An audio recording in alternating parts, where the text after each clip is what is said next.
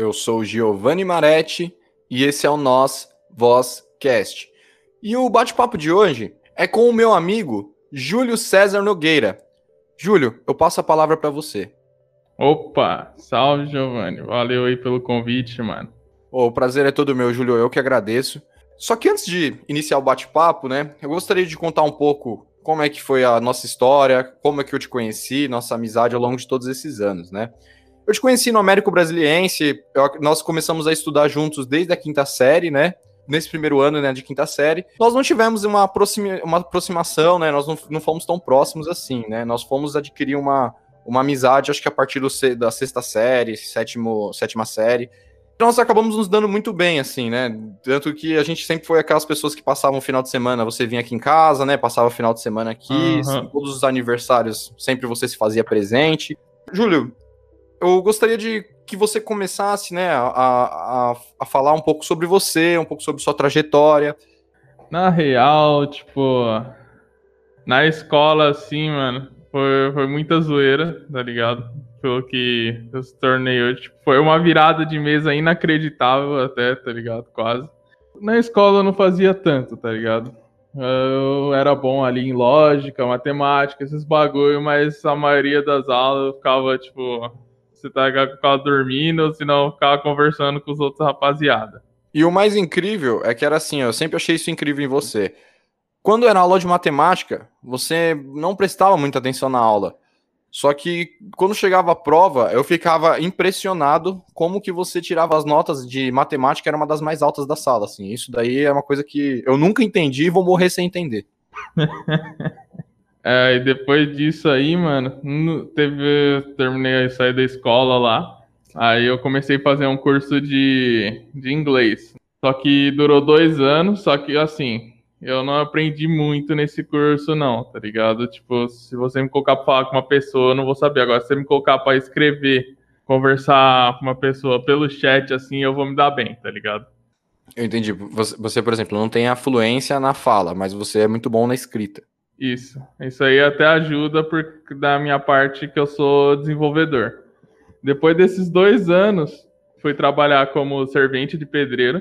Nem dá para acreditar, né? Servente de pedreiro, fui trampar. E só pra, só pra falar que eu lembro desse episódio na sua vida, né? Isso aí foi em 17, né? 2017. Isso, por aí.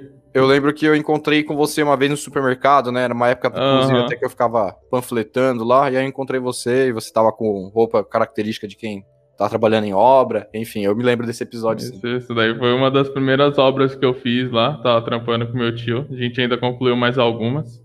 Aí depois disso, num fim do ano assim, aí tava meio difícil as coisas, aí eu acabava me mudando toda hora, não ficava em um lugar só, aí eu morei até lá em Minas um tempo.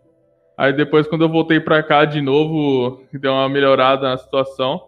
Aí meu pai me colocou na. Falou: Ah, você quer fazer uma faculdade aí? Aí colocou, né? Tá ligado? Fazer uma faculdade. Eu escolhi lá fazer o TADS, que é Tecnologia de Análise e Desenvolvimento de Sistema.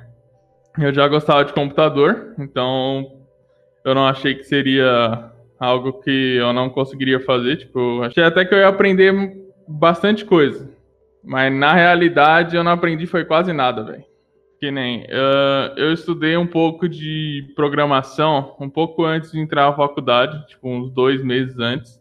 O que eu aprendi nesses dois meses, eu acho que a faculdade não me ensinou em um ano, tá ligado? Não ensinou pro povo lá que estuda. Eu vejo uma grande maioria com dificuldade de aprendizado. Eu tenho um grupo ali, não posso dizer que seja um grupo só de estudo. A gente estuda, que é um grupo no Discord nosso, a gente estuda, a gente joga e a gente tá sempre ajudando um ao outro ali, é bem um grupo família. Nisso aí eu conheci várias pessoas também. Hoje as vagas, tipo, eu tô trabalhando para duas empresas ao mesmo tempo. Você fala, ah, como, tá ligado? Eu trabalho nas duas durante o mesmo período, tá ligado? Eu controlo aqui, às vezes acaba passando uma demanda a mais, daí eu fico um pouco mais no PC, mas Entendi. Dá sempre para resolver. E, não... e, e, qual, é o seu qual é a sua função de trabalho hoje nessas duas Olha, empresas? o meu trabalho é como desenvolvedor web. Sabe esses sites que você acessa de empresas, marketplace, esses negócios? Sei. Então, é isso que eu faço. Eu faço esses layouts, eu trabalho com, o envio de dados, como vai aparecer na tela ali para vocês. Quando você clica, quando você vai fazer uma compra, tal, todas essas mensagens, esses layouts é, é na gente que faz, os desenvolvedores front-end. Existem vários tipos de desenvolvedores. Existe os front-end, os back-end, que cuida mais ali dos proteção dos seus dados, ou seja, do seu CPF, de sua conta de banco, essas coisas. Outros que dessa área, dessa área bem, ela cresceu bastante ultimamente, então tem muita coisa. Tem esse cara aí que é do backend, tem um cara que é do banco de dados, ou seja, ele estrutura tudo lá para ficar armazenado tudo certinho, para você conseguir puxar relatórios que a empresa gosta de relatório, viu? Nossa, eu entendi, porque assim, ao mesmo tempo precisa ter um, um controle do trabalho de vocês, né? Isso. Aí, para não ficar acessível para qualquer um também, tem os caras de infra que cuida dessa parte aí para não ter acesso de a estranhos. Lei de proteção de dados, né? Basicamente. Para você conseguir acessar, você precisa de uma chave, você precisa colocar o endereço certo, você precisa colocar várias coisas numa requisição ali, num, é como se fosse um chamado. Você precisa colocar várias coisas para ele te dar o acesso para você conseguir só ver os dados. Para você alterar já são mais coisas, para você inserir um dado são mais coisas.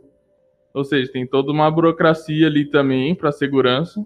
Essa área de TI é muito grande, só vem crescendo também. E na outra empresa eu crio aplicativo mobile de celular. E é, é com, basicamente com o mesmo trabalho, assim? Você cria o aplicativo para essas empresas ou você cria aplicativo, por exemplo? Gostaria de desenvolver um aplicativo. Eu posso procurar você para realizar esse serviço? Assim, no momento. Assim, se eu não tivesse duas, eu acho que sim. Mas como eu tô muito enrolado, já tô com muito tempo preenchido, eu acho meio difícil eu conseguir fazer. Se fosse um aplicativo para você, sim, você poderia vir conversar comigo e tal, e a gente fazer, tá ligado? Agora, essas empresas que eu presto serviço aí, que eu sou contratado, ela tem os aplicativos delas e tem um aplicativo que ela fornece para outras empresas. É basicamente como se fosse uma ancoragem para exportar para as outras empresas. É basicamente isso ou eu estou falando besteira? É, como se eu fosse criar um aplicativo. Vamos lá, eu crio um aplicativo de transações de banco, de controle do, dos funcionários.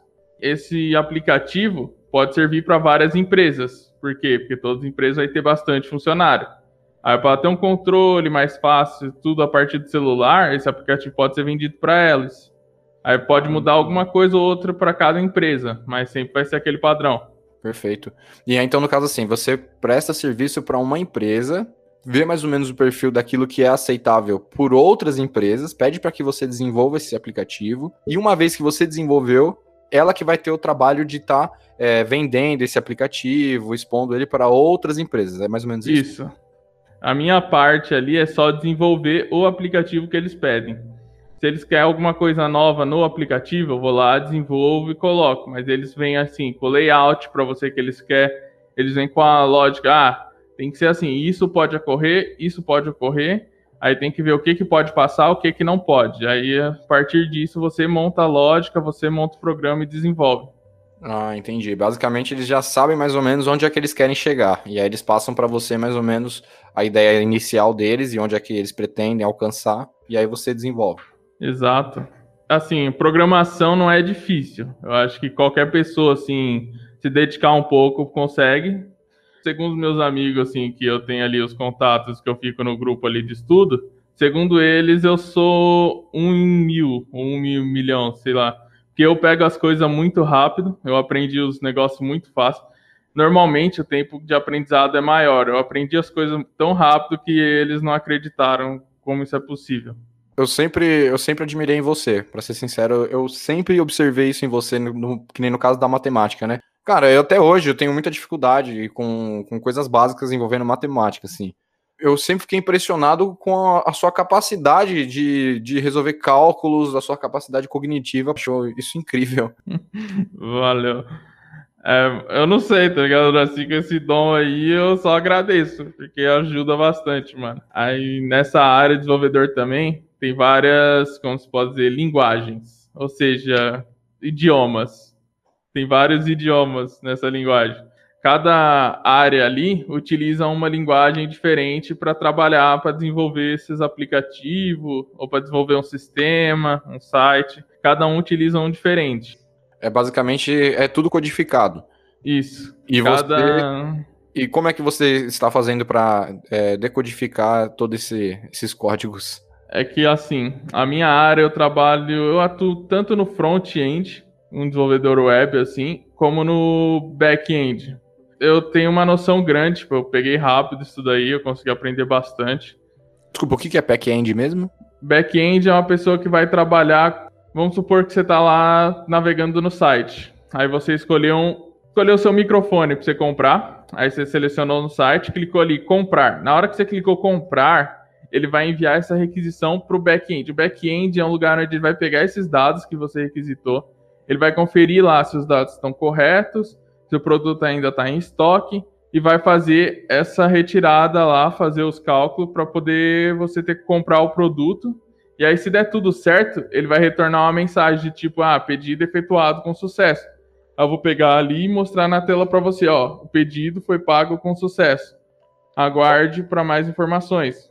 Nossa, isso é tão incrível que a gente faz isso tão no automático que não dá nem para, sei lá, nunca passou pela minha cabeça a complexidade, né, para essa satisfação com o cliente, assim, né, no sentido de quando eu compro, aí em seguida já vem a mensagenzinha agradecendo a compra, ou todo esse processo que rola por trás enquanto eu fico esperando a compra ser confirmada, né? Sim, são muitos processos.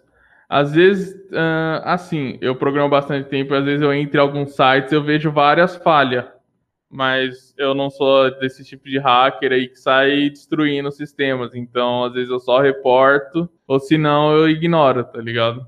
Nossa, você já está no nível de identificar o, as falhas Sim. do sistema do, de outras empresas? Tem uma empresa aí que, tipo, eu consegui identificar, eu consegui fazer as requisições para o sistema de back-end dela sem nem precisar estar tá logado nela, só com as linhas, só com o que eu peguei ali, eu consigo tipo fazer um, um algo que vai tipo destruir quase o sistema deles. Só que uh, eu acho bem errado esses negócios. Que nem tem um hacker do bem, tem um hacker que ele acessa lá o site do SUS, ele invadiu o site do SUS e colocou uma mensagem dentro dos códigos da, dos desenvolvedores falando para aumentar a segurança porque aquilo ali estava muito frágil. Ou seja, a falha que o cara deve ter encontrado deve ser gigante. Eu entendi, porque se ele chegou no nível de ter que invadir o sistema para ter que colocar lá uma mensagem para que as pessoas tomem cuidado, é interessante isso. É, foi, inclusive, eu, eu, gostei muito que você tocou nesse assunto, viu, de hacker do bem. E é um privilégio eu conhecer uma pessoa desse nível, que no caso é você. Sim, sim. Olha, é, esses hackers do bem eu conheço bastante. Teve, eu tenho um amigo que ele estuda só isso, ou seja, ele estuda só para hackear sites, mas ele não destrói o site. Normalmente ele só sai hackeando porque é o que ele está estudando. Ele vai provavelmente entrar como segurança da informação. É uma área também de TI que tem nas empresas, que é para testar a segurança do seu site e tudo mais. Essas pessoas fazem esses testes normalmente. Tem empresa que não tem. E tem algumas como o Facebook, o Instagram, essas empresas, se você encontrar uma falha e reportar para eles, reporte, porque ó, você vai ganhar uma grana boa. É, teve inclusive um episódio aí recente de um menino, né, que ele acabou apontando alguns defeitos no Facebook. Eu acho que inclusive ele era brasileiro e ia depositar uma grana para ele em dólar, assim, brutal, assim. Isso. Teve outro que encontrou no GitHub, que os desenvolvedores devem conhecer na ponta da língua o que é o GitHub que é onde você armazena ali seus códigos e tudo mais. Ele encontrou uma falha grande ali no GitHub. Aí o GitHub pegou e depositou, acho que foi uns 30 milhões, por aí. Tipo, depositou uma grana boa na conta do menino. Eu não sei se foi em dólar, tá ligado? É, ou seja, fazer o bem nesse mundo também pode ser recompensado, né? É, e o moleque só tinha 17 anos. Sensacional. É, das, continuando que estava falando das linguagens, tipo, eu vou falar algum nome de algumas aqui que eu conheço, que eu tenho uma noção básica já, ou que eu já estou bem avançado. Por favor. É React, é, HTML é marcação de texto, ou seja, não é uma linguagem de programação, mas é algo que é utilizado se você fazer qualquer site, negócio visual, você vai usar HTML. Aí tem o React Native, tem o Angular, tem o Vue.js, tem o Python, Python que é bem conhecido para trabalhar com dados, ou seja, ele, vamos supor que supermercados, esses negócios, eles trabalham com grande quantidade de dados.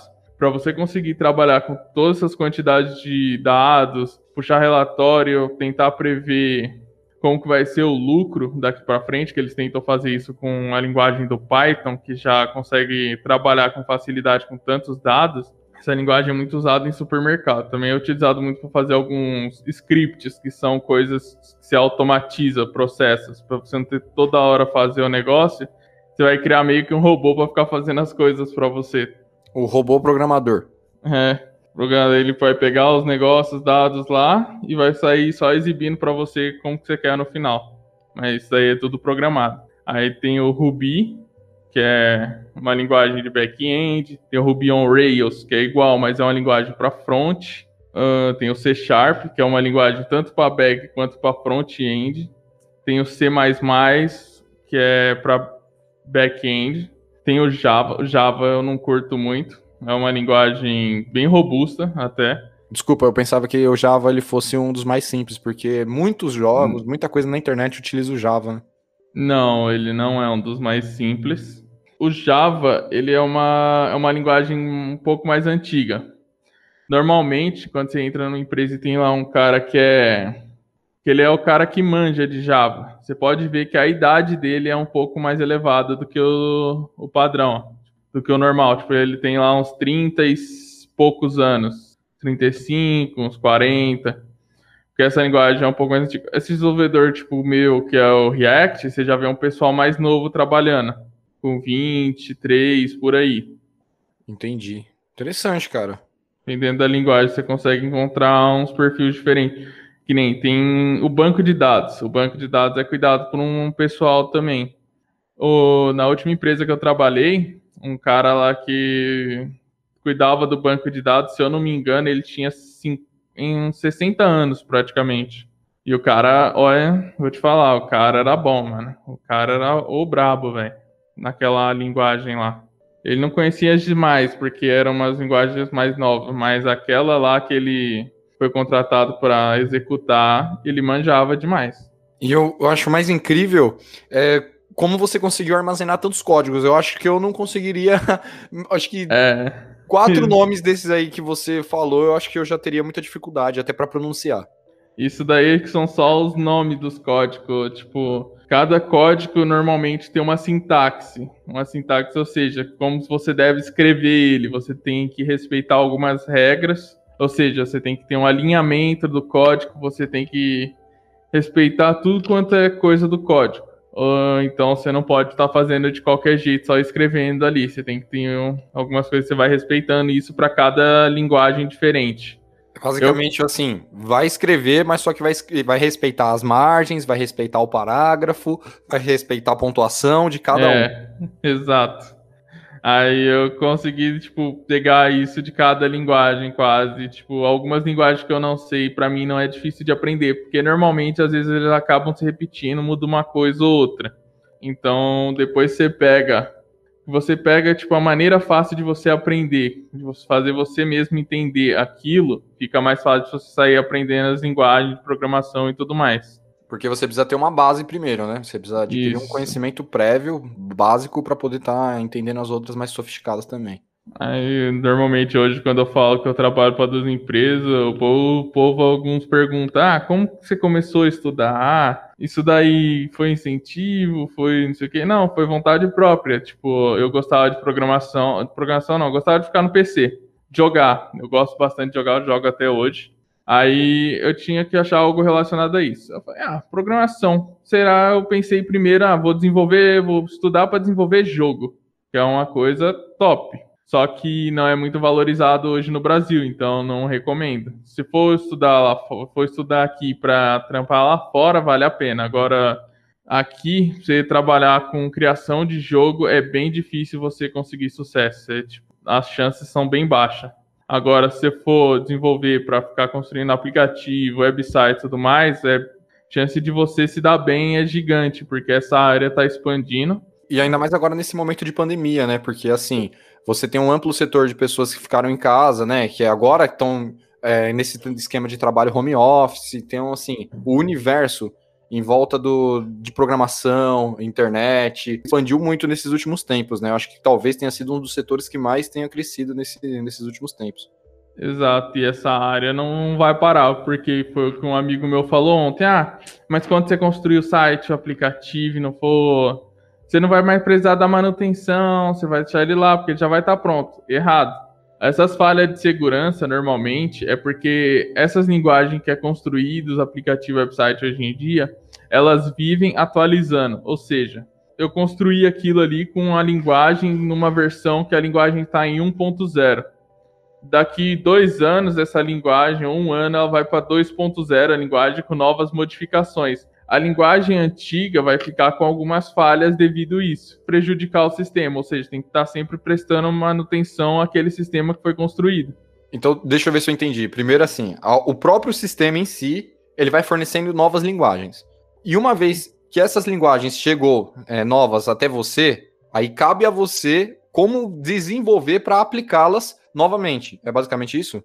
É meio que para corrigir as falhas que foram deixadas, ou seja, vamos supor que eu usei uma eu usei algo naquele, naquela versão anterior, que nessa versão nova ela não existe ou deixou alguma falha nela. Eu vou ter que mudar aquilo que eu usei da antiga versão para nova para eu corrigir essa falha e ninguém invadir o sistema.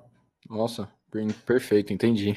É, esse mundo de desenvolvimento é bem, ele vive crescendo. Então, assim, eu e mesmo trabalhando, eu não paro, eu estudo praticamente todo dia, porque não tem como você você trabalha e você tem que estudar porque vive evoluindo essas linguagens. É, então realmente é um, é um mundo que não vai parar tão cedo. Não, esse mundo vai longe. Aí até os caras começar a construir essas essas inteligência artificial aí que vai dominar o mundo mesmo. Vai ser igual aquele Eu, o Robô, né? Tem um livro de ficção isso. aí que os caras falam isso. Essa linguagem que eu falei que trabalha com bastante dados, que é o Python, ela é nova, ela surgiu há pouco tempo, bem pouco mesmo. Só que ela já está crescendo de, é, absurdamente. É, ela cresceu muito em pouco tempo. E elas que é essa linguagem que trabalha com a inteligência artificial junto com machine learning, que é para você ensinar, meio que você constrói um robô e vai ensinando para ele as coisas. Que nem construíram um robô aí para se comunicar com as pessoas. Ele foi até removido do Brasil porque ele já estava ameaçando os outros depois de conversar tanto com o brasileiro. Eu achei engraçado. o brasileiro conseguiu estressar o robô, então. É, o robô ele entrava numa conversa com alguém, ele falava que ia matar, que ia sequestrar e por aí vai. Mas é porque, basicamente, é, treinaram ele, né? De tanto ficarem falando essas besteiras para ele, o robô acabou assimilando essa, essa, essas conversas, né? Isso, como se fosse algo normal, algo tranquilo, ele foi assimilando. Aí, é. por isso que acabaram até retirando esse robô aí do Brasil. Interessante isso. Educaram o robô errado. Exato. O robô tá, virou um maluco, virou um ladrão ali, um assassino. Você é louco. Mas é isso, aí minha vida ultimamente tá sendo. Eu levanto cedo, aí eu começo a trabalhar até as seis, aí sete horas eu vou ali pra academia. Hum, aí assim que eu volto da academia, que é oito horas, eu entro na aula da faculdade, que eu ainda não terminei também. Tô no último semestre. Depois disso eu vou dormir. Aí é a mesma rotina aí de segunda a sexta. Quais são os seus planos para o futuro, Júlio? Olha, meus planos atualmente é. Eu vou tentar, eu vou ver quanto que eu consigo de renda atualmente. Porque eu tô pensando em comprar uma casa, dar entrada em um carro. Em tipo, um pequeno prazo eu tô pensando em dar entrada em um carro. A longo prazo eu tô pensando em juntar para comprar uma casa. Perfeito. É, enfim, tá, é tudo de bom. Sim, que, que nem agora, no momento, eu tô alugando um apartamento.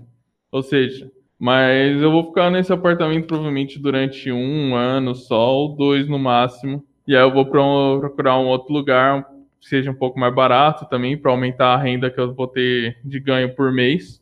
Mas é, com esse trampo, com trampo de desenvolvedor, o bom é que você trabalha full home office na maioria das empresas. Ou seja, você trabalha de casa, você não tem que ir lá para a empresa.